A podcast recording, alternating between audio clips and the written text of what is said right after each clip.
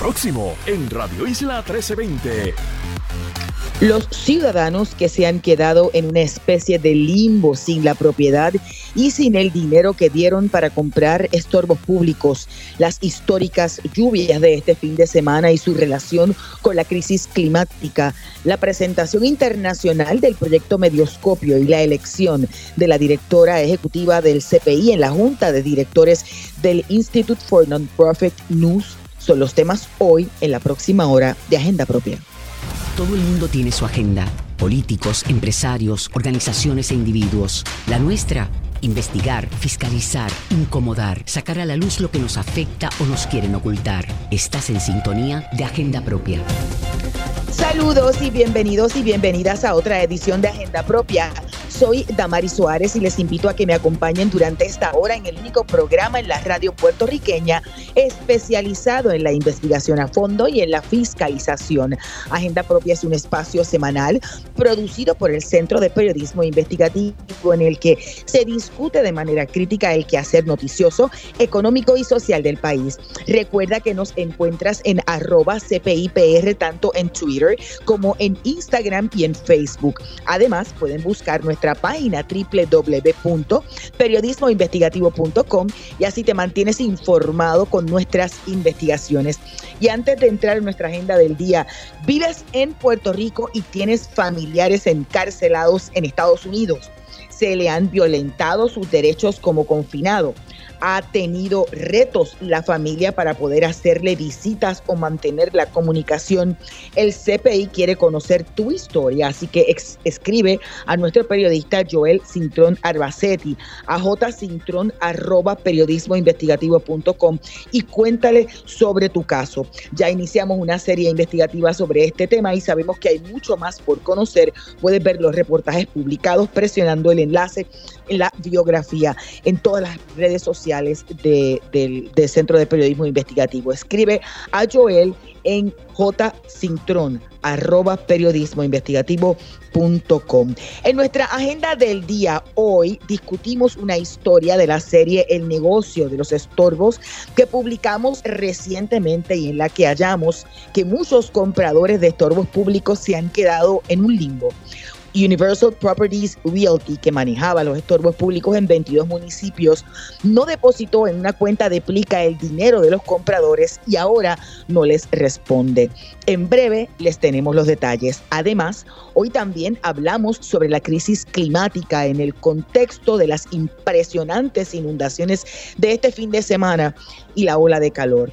Estamos conscientes de esto. Hay opciones para enfrentarlo conversamos con Federico Cintrón Moscoso de la organización ambiental El Puente Latino. Para conocer, para finalizar, hablaremos sobre Medioscopio, el proyecto de alfabetización mediática y desarrollo de reporteros ciudadanos que impulsa el CPI, que hoy fue presentado, esta semana fue presentado internacionalmente. Y también hablamos sobre la elección de nuestra directora ejecutiva del centro, la Junta de una importante organización internacional de medios sin fines de lucro. Iniciemos Agenda Propia. Esta es La Piedra en el Zapato como siempre decimos, las investigaciones del CPI son para el gobierno, como esa piedrita que se te mete en el zapato y no te deja caminar.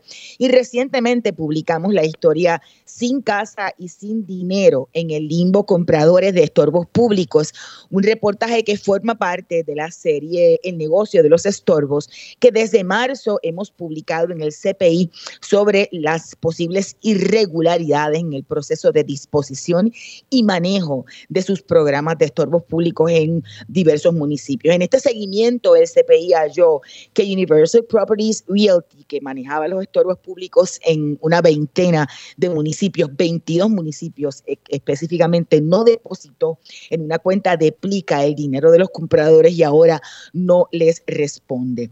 Eh, nosotros comenzamos la historia con la historia de un joven profesor, maestro de 26 años en, la zona oeste del país, que junto a su compañera logró ahorrar unos 25 mil dólares en los pasados ocho años para comprar su primera residencia.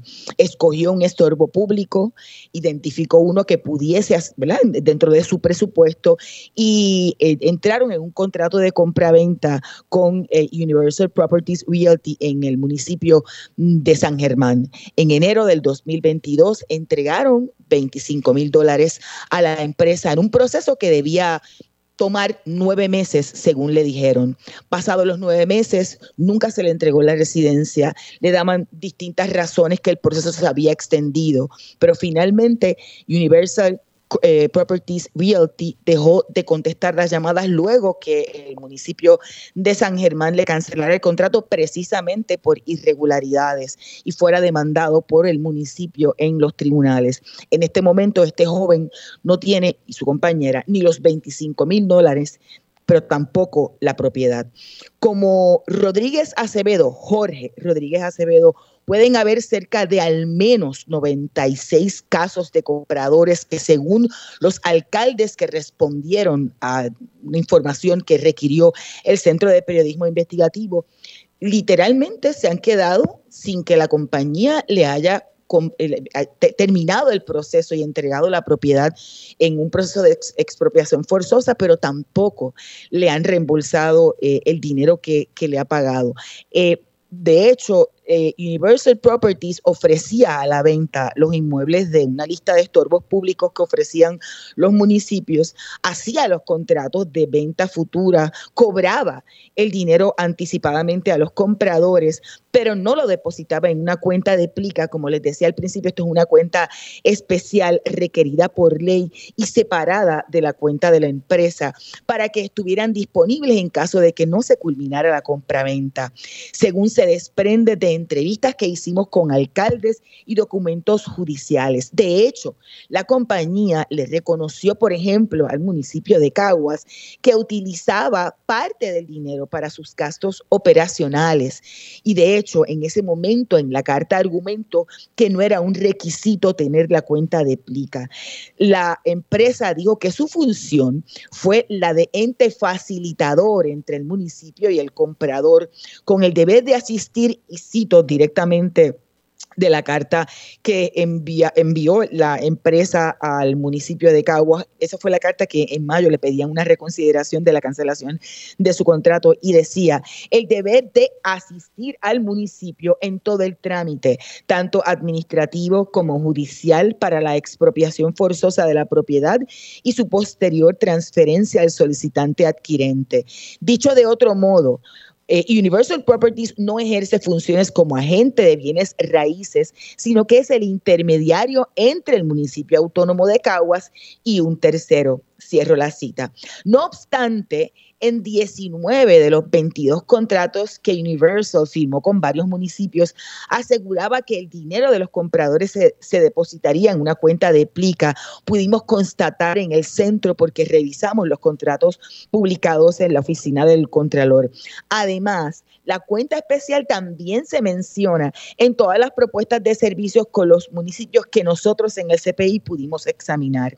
El depósito del dinero en una cuenta de plica no consta en los contratos firmados, por ejemplo, en el 2021 con Caguas, con Morovis y con Guánica, pero sí en las propuestas que se anejan a esos contratos. Universal y los municipios que contrataron sus servicios fueron negligentes a no mantener esta cuenta especial para garantizar la disponibilidad del dinero pagado como opción de compra de los estorbos públicos de acuerdo a expertos consultados, consultados por el centro y, y obviamente es una omisión también a la ley 10 de 1994 que reglamenta el negocio de bienes raíces en Puerto Rico. Como Rodríguez hay otros casos, algunos de ellos como es el caso de Yanis Rodríguez Pagán y su cónyuge Luis A. Dávila Ortiz han presentado demandas en los tribunales por cobro de dinero. Los municipios debieron supervisar adecuadamente el fiel cumplimiento del contrato y algunos son o no los que han sido los, terceros adquirentes que han radicado casos en los tribunales codemandan a los municipios porque esta empresa hacía eh, la representación o los representaba a ellos y hablaban a nombre del municipio cuando llevaban dichos contratos. Nosotros conversamos con la profesora retirada de Administración Pública eh, eh, y expresidenta de la Red Interamericana de Educación en Administración Pública, la doctora Palmira Ríos, que nos planteaba que esto es un nivel de negligencia precisamente porque debió darse una fiscalización y que el municipio se diera cuenta que no se estaba llevando a cabo el contrato como se decía y que no estaba el dinero depositado en una cuenta de plica. Y porque después de todo la compañía estaba en representación de los municipios manejando propiedad que es pública, porque los estorbos públicos al final se expropian a nombre del municipio y manejaban propiedad del municipio, además del costo que le puede suponer ahora a, los municipios el que puedan ser codemandados y que tengan que responder en última instancia a sus constituyentes que no se les devuelva el dinero. Por ejemplo, este es el caso del municipio de Caguas, que durante la pasada semana se convirtió en ley una resolución que crea un fondo especial de cerca de 700 mil dólares para resarcir o reembolsar el dinero de terceros adquirentes que han decidido culminar el proceso, no se le ha devuelto el dinero y prefieren obviar la compra de la propiedad y que se le devuelva el dinero a los constituyentes. Una situación similar plantea el municipio de, por ejemplo, San Germán, que el alcalde, aunque ha demandado eh, la demanda no, no necesariamente pide el dinero que, que, que, le sea devuelto a los terceros adquirentes, pero según explicó en entrevista con esta reportera del Centro de Periodismo Investigativo, se comprometía en que en última instancia responderían a los cerca de 15 personas que al menos en su municipio se ha identificado no tienen la propiedad y tampoco le han reembolsado el dinero. El municipio de Guayama sí ha pedido en los tribunales que se consiga el dinero en el tribunal y que la, la demanda eh, plantea que la empresa le devuelva inmediatamente los expedientes y toda la información que no ha querido devolver ni informar al municipio de Guayama. Vamos a la cita directa. Y para discutir esta historia nos acompaña la directora ejecutiva de Ayuda Legal Puerto Rico, la licenciada Ariadna Godro. Saludos y bienvenida a Agenda Propia. Saludos, Tamari, siempre agradecida de estar en este espacio. Como el educador Jorge Rodríguez de apenas 26 años, pueden haber muchos que se han quedado sin sus ahorros y sin un hogar. ¿Qué le parece? Mira, la realidad es que eh, las propiedades subutilizadas o las propiedades en desuso son un problema de salud pública, son un problema eh, que amplifica la crisis de vivienda, de inventario, eh, son un problema para los municipios, son un problema para todo el mundo. El mecanismo de estorbo público es el mecanismo que tiene el municipio o que tiene el Estado para que esas propiedades de momento se puedan sacar de ser precisamente eso, un estorbo, un peligro para la salud pública, intentar darle un uso o productivo o, eh, eh, ¿verdad?, eh, cuando los estorbos públicos se convierten en un negocio, terminan enriqueciendo a sectores particulares que no están siendo fiscalizados y eso es lo que estamos viendo en esta nota del CPI. Ya el CPI lleva ya varios meses cubriendo cómo el proceso de privatización de los intermediarios, este surgimiento de la compañía intermediaria entre el municipio y la gente, la gente que se va a expropiar, la gente que va a adquirir la propiedad, de momento empieza a ser bien problemático porque como, como con otros contratos no hay nadie fiscalizando. Eh, lo que le pasa al maestro, ¿verdad? Eh, eh, ejemplifica crudamente lo que pasa a la gente que son clase trabajadora en medio de la crisis de vivienda. La gente está desesperada. y este maestro confió en una compañía a quien el municipio contrató y de quien el municipio tiene total responsabilidad, ¿verdad? O por lo menos responsabilidad compartida eh, y que se queda guindando. Así que es una tragedia, pero es de esperar cuando no hay mecanismos de fiscalización adecuados. ¿Qué, alternativas tienen? Porque, por ejemplo, algunos han optado por ir directamente al tribunal y demandar no solamente a la compañía, sino al municipio como codemandado eh, para que le, den su dinero. Sin embargo, no todo el mundo tiene ¿verdad? la capacidad económica de acudir a un tribunal. Claro, eh, la, realidad es que es que la, la, demanda en cobro de dinero, obviamente, pues porque hay un incumplimiento de contrato, es lo primero que a uno se le viene a la mente. La responsabilidad del municipio está ahí. La gente dirá, pues, ¿por qué si es una compañía privada? Y es porque esta compañía privada está actuando junto al municipio. Eh, eh, y otras de las cosas que hemos visto, que reseña la nota del CPI, es que hemos visto municipios como Cagua que hicieron un pote, un pote de emergencia eh, para apoyar a las familias que habían sido defraudadas en estos procesos. Y aunque nos parece que eso es loable de parte de Caguas, nos parece que hay un interés bien genuino de resolverle el problema grande eh, a la gente que fue estafada. Nos preguntamos si el dinero público de Amaris debe existir para subsanar actos que son a todas luces ilegales. Eh, porque eso es un problema, ¿no? Y, es precisamente lo que nos decía Palmira Ríos, que el municipio es responsable al final del camino, eh, porque evidentemente los contratistas estaban haciendo ese contrato de compraventa no, en nombre Del, del, municipio. Y porque además, eh, literalmente, aunque no se pagaba con fondos públicos el contrato, sino de lo que le pagaban los terceros adquirentes, los contratistas estaban manejando al final del día propiedad pública, porque el estorbo al final si va a ser declarado y se expropia, es en, nombre nuevamente del, municipio. Eh, eh, ¿Entiende que sí, que al final el municipio es responsable?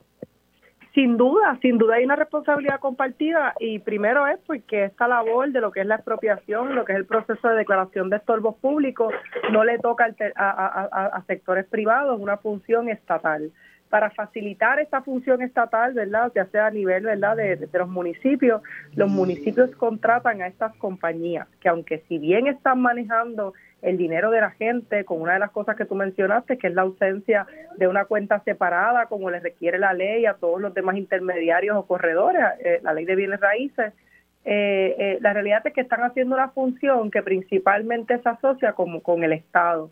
y eso ya de por sí, ¿verdad?, resuena en la responsabilidad que tiene el municipio de fiscalizar.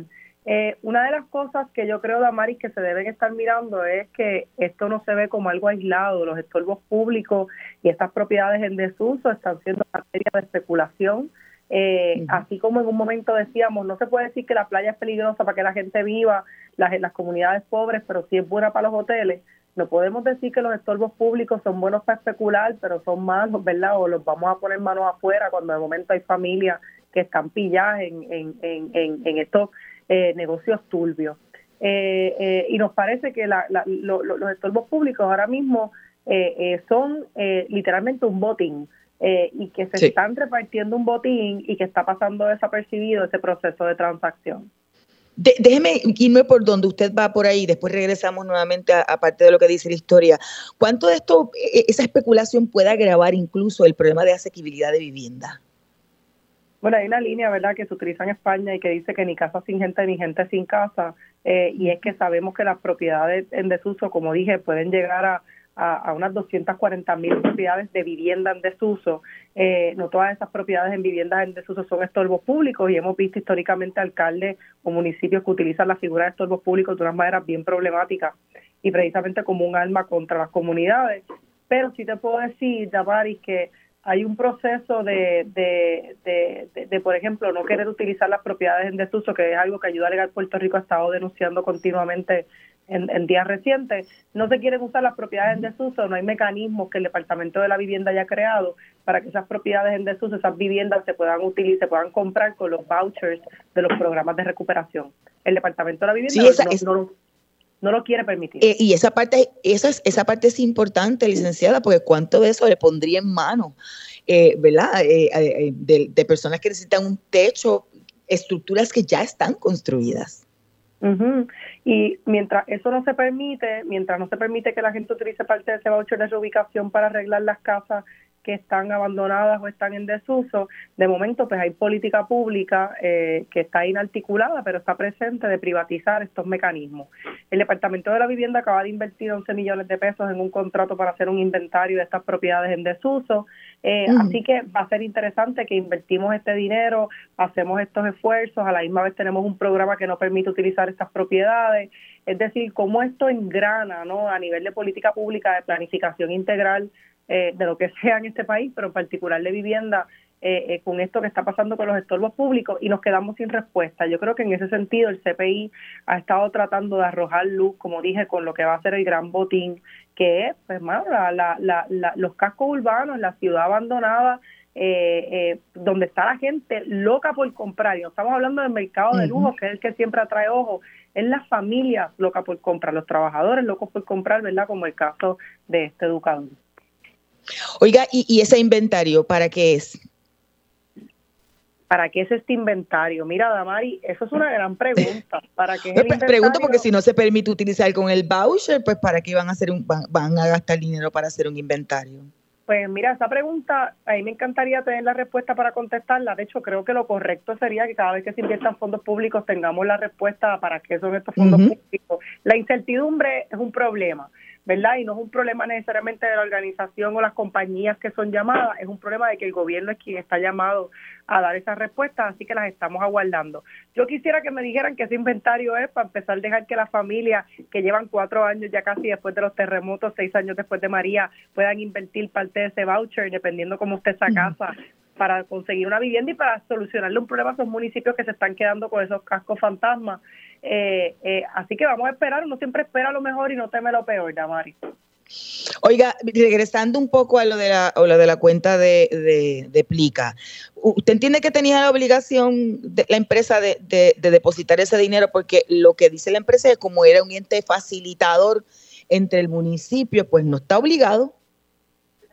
Mira, la, la, la, la realidad es que la ley de bienes raíces, que si no me equivoco es la ley 10, una de las cosas que habla precisamente de la obligación eh, de tener una cuenta aplica o una cuenta escrow que tiene como objetivo, como bien dijiste, mantener ese dinero separado de la cuenta de la compañía y que ese dinero esté garantizado cuando la parte va a hacer la adquisición, la compra, la opción a compra. Eh, esta compañía no lo tenía, tenía el dinero confundido con el dinero de la compañía. Eso representa múltiples problemas, ¿verdad? Eh, desde, pues, ¿verdad? Cómo se están enriqueciendo este dinero, el tema de los intereses, el tema de que no se puede asegurar. Eh, la Asociación de Bienes Raíces ha sido bastante enfática eh, eh, en, entender, ¿verdad?, que de aplicarle por hacer corretaje hay una obligación legal con la que tienen que cumplir, así que, que, parecería que sí, Damari. Y, y, y, lo decían en los contratos, yo revisé los contratos en el registro del contrato y de, y de 22 contratos en 10 y, ¿cuántos? 19, 20, 21, 22, creo que sí, 19 de, de, de 22 eh, decía que, que, iban a tener la cuenta aplica y los que no tenían la propuesta de servicio que también mencionaba la cuenta especial. Pues no hay más nada que hablar, además ellos mismos están afirmando que cogían de ese dinero o que utilizan de ese dinero en la CPI precisamente para gastos de corretaje. Así que eh, eh, son cosas que por el diseño de su negocio hacían eh, eh, y pues parecería, ¿verdad? La, cuenta aplica un poco que la gente la piense como una protección adicional al consumidor, ¿no? Eh, y preocupa, pues además de la escena de fraude, mientras menos protecciones existan para el consumidor, pues más, más terrible es el panorama. Y finalmente, licenciada, esto está, obviamente, recordemos, bajo investigación del, del Departamento de Justicia desde el mes de, de marzo, eh, estaba investigando la, las, las empresas. así como hizo Cagua, va, van a tener que hacer algunos municipios, buscar chavos de donde no lo tienen para pagar, este, como últimos responsables o como responsables finales de, ese dinero que le dieron los ciudadanos a esta empresa. Mira, eh, la, la, la realidad es que a mí, como te digo, me parece eh, importante que el municipio responda por esa necesidad inmediata. Eh, como dice la licenciada Verónica González, ¿verdad? Me, decía fuera de este espacio, me decía, alguien tiene que pagar al final, ¿no? Y claro que el municipio tiene una responsabilidad, pero es preocupante que ese dinero que la gente paga a los municipios, que la gente paga en sus contribuciones, vaya a subvencionar actos criminales eh, de compañías y de empresas. es terrible, ¿verdad? La corrupción requiere restitución. El mal manejo de fondos públicos exige que el dinero se devuelva, que se le pague a la gente y ese peso adicional no debe caer en el Estado porque imagínate, Damaris, a dónde vamos a llegar. Gracias, licenciada.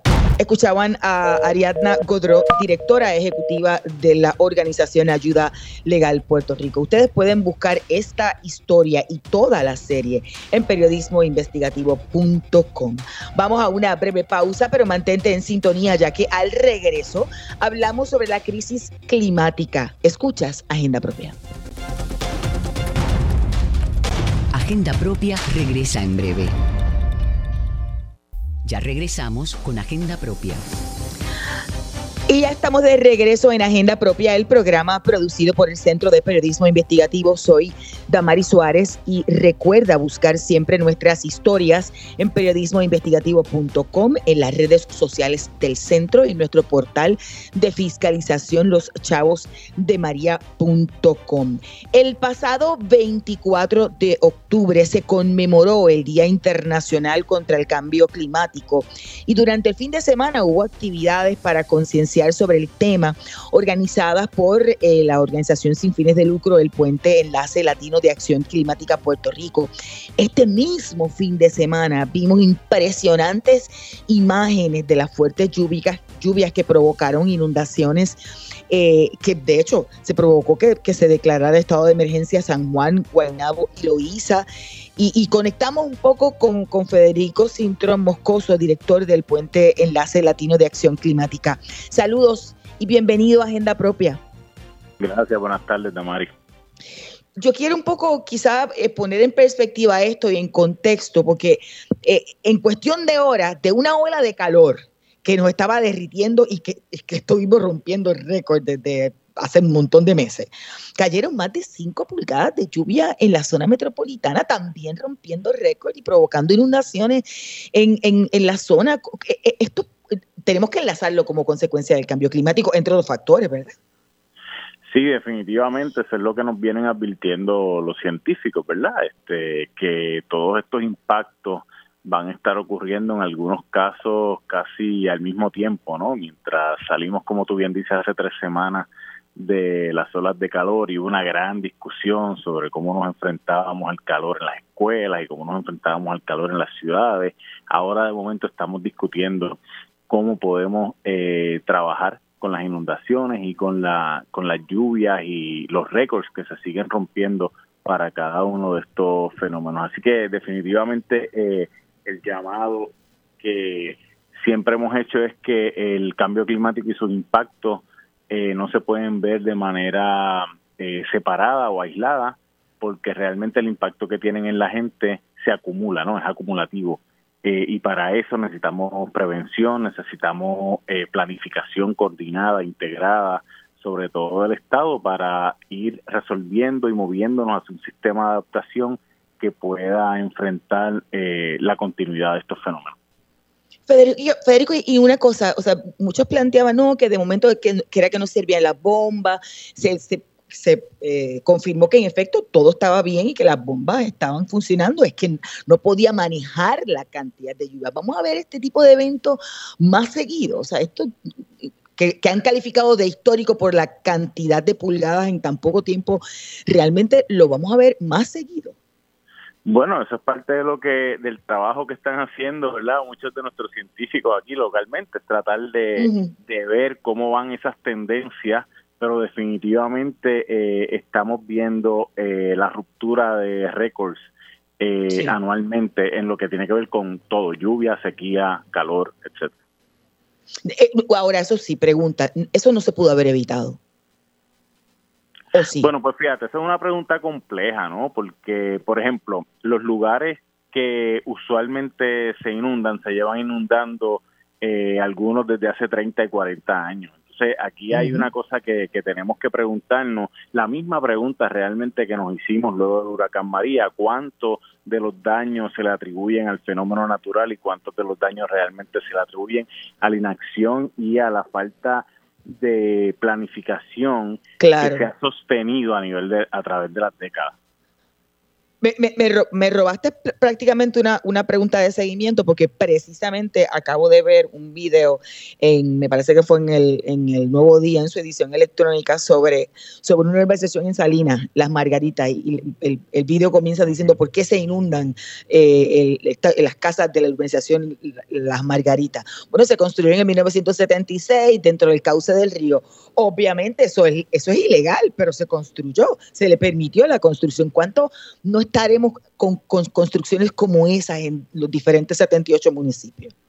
Sí, por supuesto. Bueno, coge, coge los tres municipios que acaban de salir en la declaración de emergencia. Todos tienen ejemplos de esto. Loíza acaba de reclamar que la extracción de arena por mucho tiempo que devastó las dunas y deforestó las costas están causando que el impacto del oleaje sea mayor ahora en las residencias. Guaynabo hemos visto el caso de eh, quebradas y ríos que se han salido de su cauce y han afectado las construcciones que se han hecho encima de ella. O sea que, por eso digo, históricamente hay una planificación y una dejadez que se ha eh, prolongado y que nos ha puesto en un lugar de vulnerabilidad ahora que lo vemos mucho más eh, marcado porque encima de eso estamos viendo los cambios en el tiempo y los cambios en, en el clima. Pero la parte política de planificación es una que se viene discutiendo por mucho tiempo y es, y es una en la que el Estado no ha puesto el interés necesario eh, para llevar a cabo. La desregulación es una eh, de las cosas, de las peores cosas que nos ha pasado, eso que estamos viendo de todos esos permisos que se han otorgado y ahora es que estamos eh, viendo que eran ilegales, que no se debieron llevar a cabo y que se siguen dando exclusiones y, y permitiéndole a la gente que siga desarrollando en áreas que realmente no debieron haberlo hecho en, en primer lugar. De ahí es que llegamos, por ejemplo, a las 150 mil personas que están viviendo en zonas inundables o quizás peor aún, el 37% según el estudio que hicieron de, los puertorriqueños que viven en zonas propensas a, derrumbe. Sí, totalmente. Y ese número, a mí, a mí, lo primero que yo pienso cuando escucho el 37% es que aquí se ganan elecciones por 36%. O sea, el problema del cambio climático debería estar al centro del debate político y la gente debería entender que las decisiones que tomamos en cuanto a quienes van a dirigir estas acciones y quienes van a poder eh, promover los procesos de adaptación climática es sumamente importante y tenemos el poder de insistir en que esas personas que ahora mismo están empezando a mencionar sus candidaturas hablen y tengan que decir cómo van a atender el problema del cambio climático en los futuros años. Y, quizá un poco, eh, porque mm, hay, que visibilizar el asunto en, en, Arroyo y Habichuela para que la gente entienda. O sea, esto no es una cuestión eh, esotérica, eh, lo estamos viendo con estas cosas. Por ejemplo, el, asunto de, la, de la, la, siembra de cemento en las zonas urbanas, pues si no hay un, un pedazo de tierra que, que absorba el agua, pues obviamente que se van a inundar.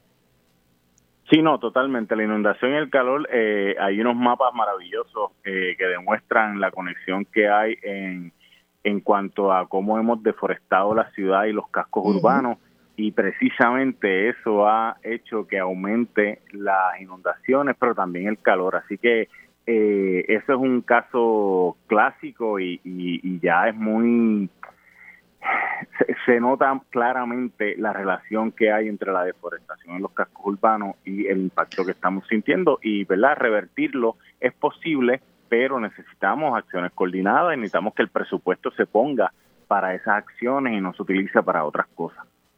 ¿Qué, alternativas podríamos tener a corto o mediano plazo? Bueno, pues esa pregunta es interesante también porque, eh, como sabe, hace tres semanas salió el borrador del plan eh, de ah, adaptación y mitigación al cambio climático que tiene 150 acciones específicas para cada una de las cosas que hemos mencionado. Yo creo que aquí lo importante es que eh, nosotros podamos diseñar y destacar cuáles de esas 150 acciones tienen prioridad y que esa prioridad sea por el impacto que van a tener. Hay unas de esas acciones que incluyen eh, hacer legislación, por ejemplo, para las costas, hay otras que incluyen eh, hacer una reforma agraria para trabajar con el tema de la seguridad alimentaria.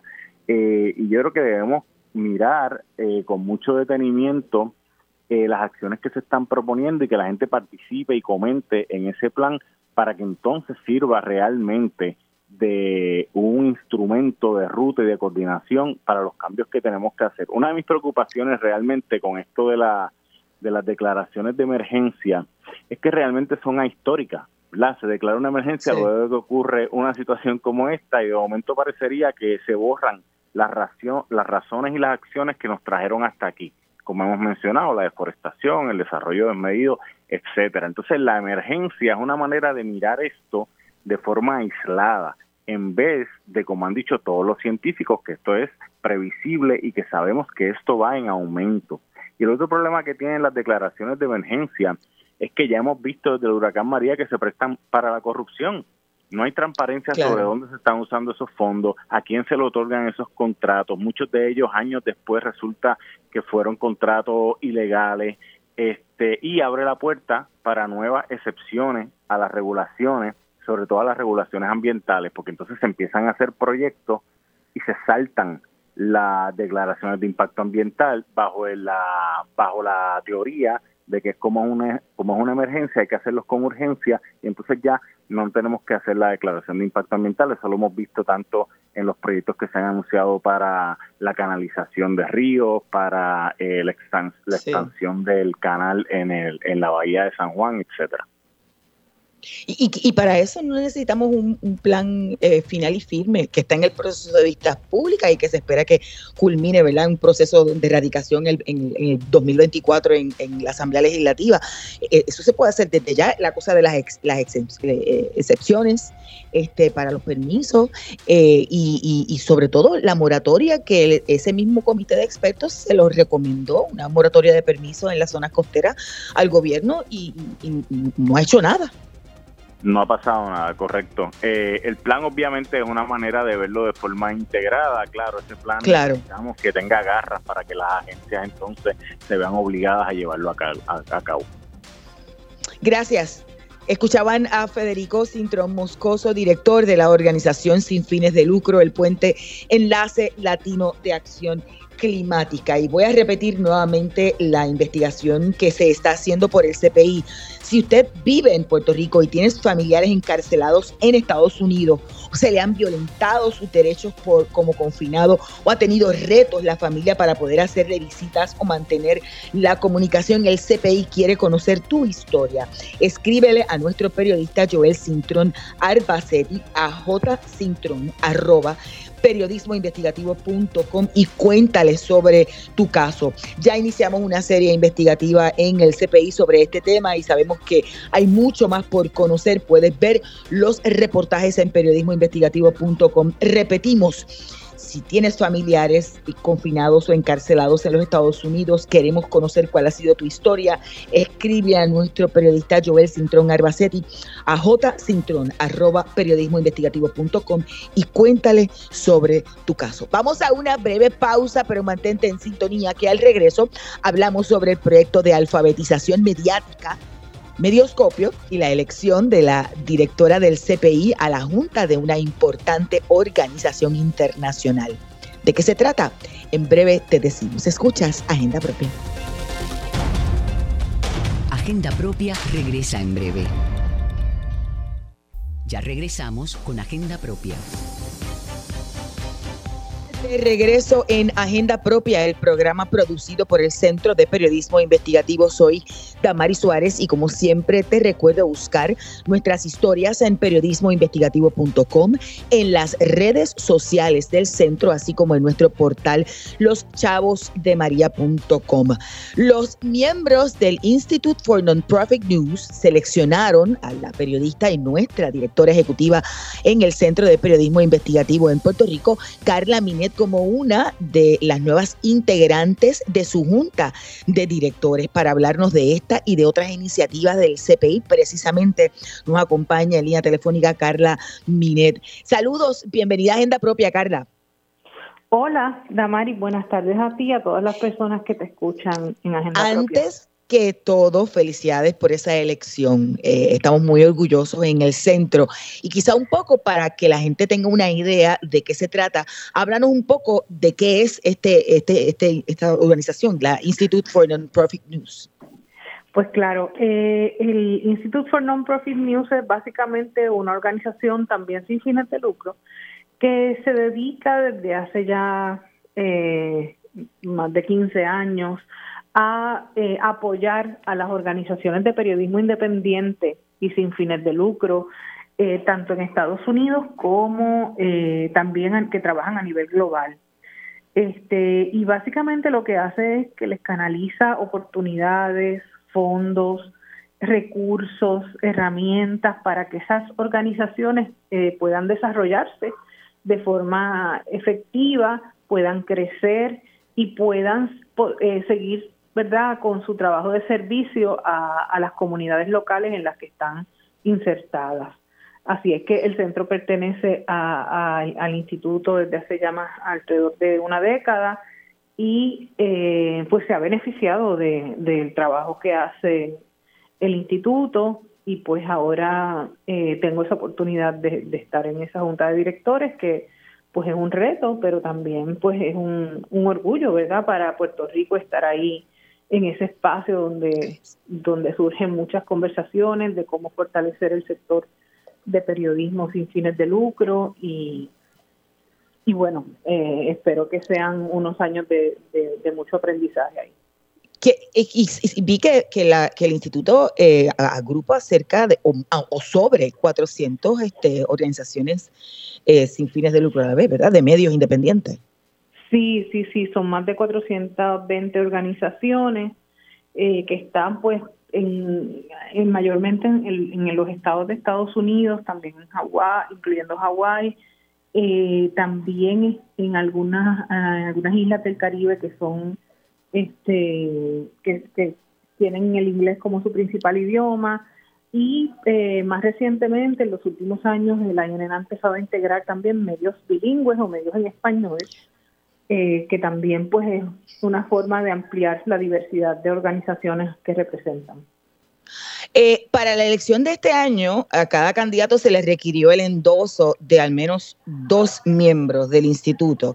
Y al concluir el proceso, la organización entonces preseleccionó a seis, escogiendo a los dos que más votos obtuvieron. Obviamente uno de ellos es Carla Minet, que fue endosada por Masin Sidhamed que es el codirector ejecutivo de Documented, quien sostuvo que como líder y cito, ha desarrollado al Centro de Periodismo Investigativo como uno de los más potentes y consecuentes medios de comunicación en el hemisferio, mientras fortalece intencionalmente su modelo de operación de forma sustentable. Cierro la cita. Además, Carla también fue endosada por Paul Chong, principal oficial ejecutivo del Center for Public Integrity. Importantísimo eso que plantean sobre el trabajo dirigiendo al centro. Fueron 17 candidatos que se hicieron disponibles. ¿Cuál fue el, otro, el otro periodista que, fue electo junto con contigo, Carla? Eh, Paul eh, Adams eh, del Montana Free Press fue la otra persona que fue seleccionada y pues sí, este es el año en que eh, esta, esta elección ha tenido más candidatos en su historia, este, eh, siendo nominados para, para esos dos puestos que habían vacantes. Eh, y John Adams y, y, yo fuimos los seleccionados entre un, un grupo de 17 personas extraordinarias de todo tipo de organización periodística, eh, que sirven a comunidades negras, a comunidades latinas, a comunidades asiáticas en Estados Unidos. Así es que eh, fue súper interesante ese proceso, ¿verdad? De ver esa, esa diversidad de, gente que, que está haciendo proyectos bien interesantes de periodismo. Así que pues nada, sí, es un, gran orgullo y, una oportunidad bien chévere para el centro insertarse en ese nivel, ¿verdad?, de conversaciones y de oportunidades y, y bueno, de también tener una presencia en organizaciones como esta que para que empiecen a, a, tener un, una un aspecto más diverso, ¿verdad? Que, eso iba, un poco eso iba a preguntar, pues eso es por tres años, ¿verdad? ¿Cuáles serían las, las, prioridades? Tres años, pues una de las cosas más importantes, digamos, para para para mí, ¿verdad? Siendo latina, siendo caribeña y, dirigiendo un medio primordialmente en español, que también publica historias en inglés, este, pues es que se miren las necesidades de, la, de los centros de periodismo que, que son principalmente en español o que son bilingües, eh, mirar cómo esas herramientas que hay en él, que, la, que el instituto eh, canaliza hacia sus organizaciones miembros, pueden estar, por ejemplo, disponibles en español. Este, eh, mirar también las necesidades de las entidades que están ahí representadas, que son dedicadas y enfocadas en el periodismo de investigación, es otra de mis ¿verdad? prioridades, siendo el centro un medio que, que está estrictamente dirigido a la investigación periodística, pues tiene unas necesidades especiales que estoy segura que, que vamos a poder tener espacio para conversar ahí y para dedicarles recursos y oportunidades también. Así es que, eh, pues, y definitivamente traer una perspectiva, ¿verdad?, desde Puerto Rico, que al fin y al cabo es, lo que yo puedo también aportar, ¿no? Este, mirar la experiencia de, centros de periodismo que quizás estén en, en lugares donde haya condiciones que en alguna medida se parezcan a las de Puerto Rico en términos de eh, los retos que tiene el país económicamente, de, su infraestructura, los retos que, tenemos enfrentando el, tema de la crisis climática, ¿verdad? Y cómo eh, eh, esas, esa realidad de la que el centro ha sido testigo, pues se repite quizás en otros lugares y podemos entonces nosotros ser un puente para, para, para que esos aprendizajes que hemos aprendido a golpes pues puedan compartirse con, otros, otros centros de periodismo. Mira, Carla, y realmente ha sido una semana bien chévere internacionalmente para el centro, porque también se presentó en el Festival LATAM de Medios Digitales y Periodismo en México el proyecto de alfabetización mediática Medioscopia. Sí, cierto. Esta semana tuvimos mucha mucha actividad internacional. Eh, nuestra compañera de trabajo, Isabel Cora, estuvo representándonos en México y allí pues presentó, ¿verdad?, los resultados y la experiencia de lo que ha sido el proyecto Medioscopio, que es un proyecto que hacemos en el centro eh, para jóvenes de comunidades en desventaja económica, un proyecto dirigido a a darle destrezas a ellos para, para que puedan este, manejar y consumir los medios de comunicación de una forma crítica y, y una forma eh, verdad que les aporte a, su vida y también para que puedan desarrollar sus propias narrativas sobre lo que pasa en, sus hogares, en sus comunidades, en sus escuelas, etcétera. Así es que eh, fue súper emocionante poder ver eh, que estábamos exponiendo esa experiencia en un foro internacional donde fueron periodistas de, toda América Latina a, presentar sus proyectos. Este, así es que súper chévere también esa experiencia y muy agradecida de Isabel por representarnos ahí poner la bandera de Puerto Rico. Y yo me imagino que ya estamos como que camino a la tercera edición de Medioscopio, ¿no? O sea, visualizar la tercera edición. De planificación, estamos evaluando definitivamente eh, pues la, información demográfica de los municipios para ver cómo están los datos sobre el tema de pobreza y dónde es que mayor necesidad hay para este tipo de proyecto ahora mismo. Y en esa evaluación estamos para que entonces empecemos en el, en el año nuevo eh, arrancando con, con una nueva sede para el proyecto Medioscopio. Y Qué chévere. también a un par de días de lanzar nuestra campaña de Newsmatch, así que la semana que viene estaremos hablando de eso, pero pues el centro está a punto de comenzar su campaña anual de recaudación de fondos, eh, que comienza en noviembre primero. Y bueno, estaremos dando información a lo largo de estas semanas y meses sobre cómo pueden apoyarnos. Gracias, Carla. Escuchaban a Carla Minet, directora ejecutiva del Centro de Periodismo Investigativo. Voy nuevamente con la información de la investigación de Joel. Vives en Puerto Rico y tienes familiares encarcelados en Estados Unidos. Se le han violentado sus derechos como confinado o confinada. Ha tenido retos la familia para poder hacerle visitas o mantener la comunicación. El CPI quiere conocer tu historia escribe a nuestro periodista Joel Cintrón Arbacetti a J. Cintrón, arroba periodismoinvestigativo.com y cuéntale sobre tu caso. Ya iniciamos una serie investigativa sobre este tema y sabemos que hay mucho más por conocer. Puedes ver los reportajes de, eh, Joel en periodismoinvestigativo.com. Escribe a nuestro periodista Joel Cintrón Arbacetti a jcintrón arroba periodismoinvestigativo.com y cuéntale sobre tu caso. Hemos llegado al final de esta edición de Agenda Propia. Recuerden siempre buscar todas nuestras investigaciones en el periodismoinvestigativo.com. Allí también pueden visitar el kiosco virtual del CPI y con sus donativos adquirir nuestros artículos. Además, se pueden suscribir a nuestro boletín para que reciban directamente historias y contenidos a sus correos electrónicos. Gracias por la sintonía. Los esperamos la próxima semana. Hasta aquí, Agenda Propia.